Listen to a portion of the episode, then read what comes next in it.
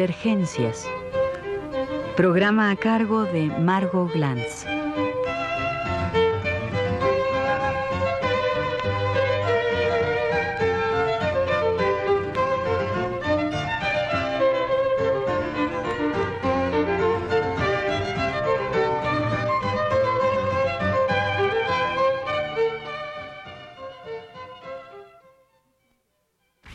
A mí siempre me ha gustado el vampirismo y muchas veces me he preguntado por qué me gusta el vampirismo.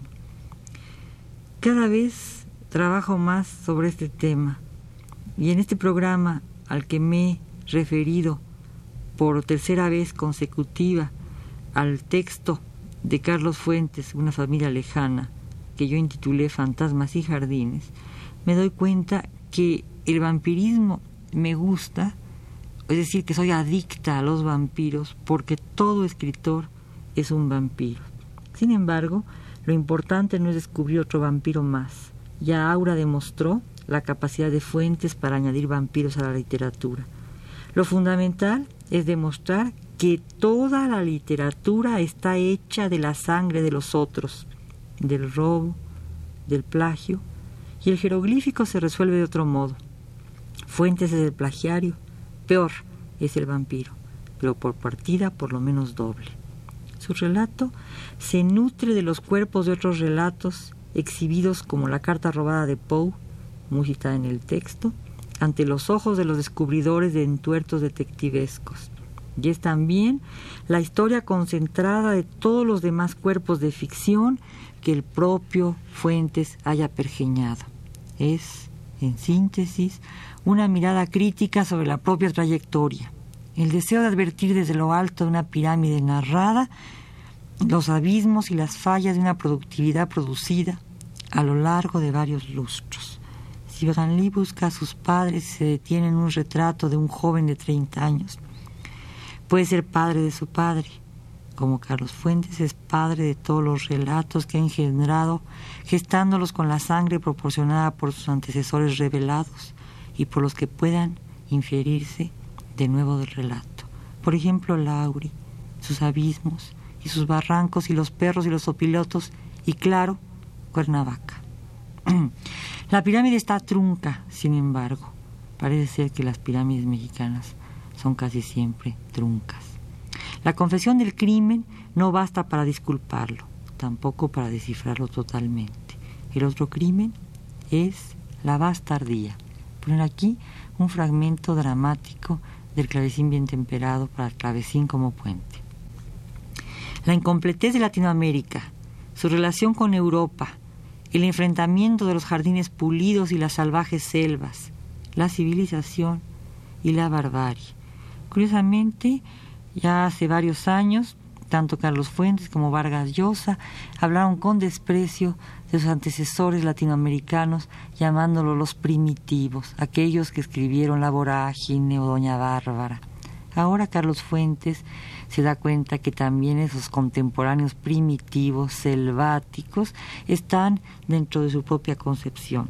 También la aceptación de la transcultura y el continuo ir y venir de las carabelas.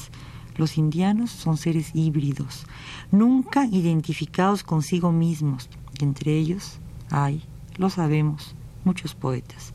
Jules Laforgue, Jules Supréviel, Isidore Ducasse, conde de Lautréamont, salidos todos curiosamente de ese Uruguay mitad europeo, mitad del suto que produjo los cantos de Maldoror para romper la armonía del orden, sacando a luz el origen de la agitación, que bien podría caber en esta descripción que hace en medio de su novela el propio Fuentes. Y el jardín propiamente dicho, la disposición precisa de arbustos, pensamientos y pastos en una especie de arabesco de alcachofas y rosales, cuya geometría, a medida que descendía esta primera lluvia pertinaz del otoño venidero, se revelaba brutalmente desfigurada por una herida honda y prolongada, un abajazo en la jardinería razonable y perfecta, una irrupción de la selva en este espacio diseñado para negarla. Desde las hojas caídas, sobre la grava, entre el pasto y los arbustos, la lluvia revelaba, como una solución fotográfica, una trinchera indecente, una marca tajante y oblicua en el rostro del jardín, el jardín desfigurado por algo semejante a la huella de una bestia nocturna, secreta, acechante. Aquí ponemos de nuevo un fragmento del clavecín bien temperado como puente. Esa huella y el deseo de borrarla está quizás en ese José María de Heredia, autor de los trofeos, el francés de La Habana, el conquistador entristecido que regresa al viejo mundo cargando con fatiga las altaneras miserias de sus trofeos, la bestia expansiva y la flora viviente, el sol bajo el mar y los temblores de oro. Aquí acaba Fuentes. Así, los heridas que van y vienen desde Europa a América y de América a Europa descubren las insignias de una monstruosidad y un salvajismo que descuaja y envenena cualquier orden. Son vampiros teñidos de salvajes, ni más ni menos que el primer eh, antecesor de Heredia, el ya mencionado Fernández de Oviedo, Gonzalo Fernández de Oviedo, autor de una historia moral y natural de las Indias, la cual desgraciadamente es muy poco leída. Léase aunque sea su sumario de la historia moral y natural de las Indias que publicó el Fondo de Cultura Económica con prólogo del historiador español José Miranda. Pero resumo y retomo. La constante relación entre Europa y América se marca en el cubano Heredia, heredero de ese otro Heredia prerromántico que también naciera en Cuba y escribiera el Teocali de, de Cholula, confrontado como fuentes a las dos culturas, la civilizada y precisa y la selvática y sangrienta. Cómo se han defendido los europeos de la sangre y la han derramado a cada rato, volvamos a recordar a los nazis. Entre las culturas y los poetas, siempre una mujer, la femme, también objeto policíaco. Y los vampiros y los personajes en busca del tiempo perdido se detienen en un cuerpo, vestido a la moda del imperio, de una mujer que viaja en sentido inverso por la geografía y por la historia, y que al llevar con ella las viejas canciones de ronda francesa las entronca, las entrelaza con las que América produce, y a la Claire Fontaine que cantan los niños y los barrancos, se opone el cantar de la llorona, que ayer maravilla fue y ahora ni sombra es. Este personaje enloquecido del texto de Carlos Fuentes es un personaje híbrido y su hibridez se muestra en ese tipo de locura que se sintetiza en dos canciones, La Claire Fontaine, y La Llorona, que ayer maravilla fue y ahora ni sombra es. En una novela de fantasmas, las sombras se encarnan en imágenes pintadas que cobran cuerpo y en cuerpos muertos que resucitan en la vida y en los sueños y se convierten en patrimonio de los tres relatos, en su hilo conductor, en la imagen renovada de la mujer que llora siempre recordando a sus hijos con los ojos encendidos y conocidos clásicos de los velorios. Hijos y padres se encuentran en la madre loca, en la llorona, y en ella se concentra el entrelazamiento que hace posible el veneno y las joyas, la pirámide y el Faubourg Saint-Honoré, el barranco selvático y el jardín pulido. Y también, digamos esto para finalizar, la radiografía de la creación, la puesta al desnudo de una producción, el revés de la escritura, su tramado y el descubrimiento de que lo visible se torna invisible. En suma, lo que destaca la identidad de un escritor que se ha enredado en su propio laberinto.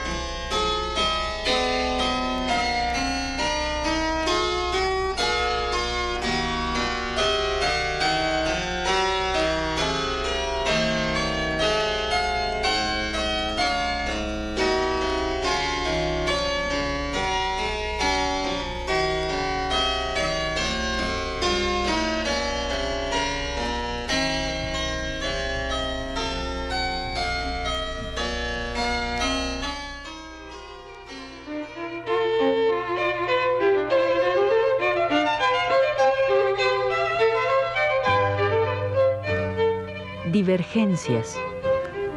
Programa a cargo de Margot Glantz.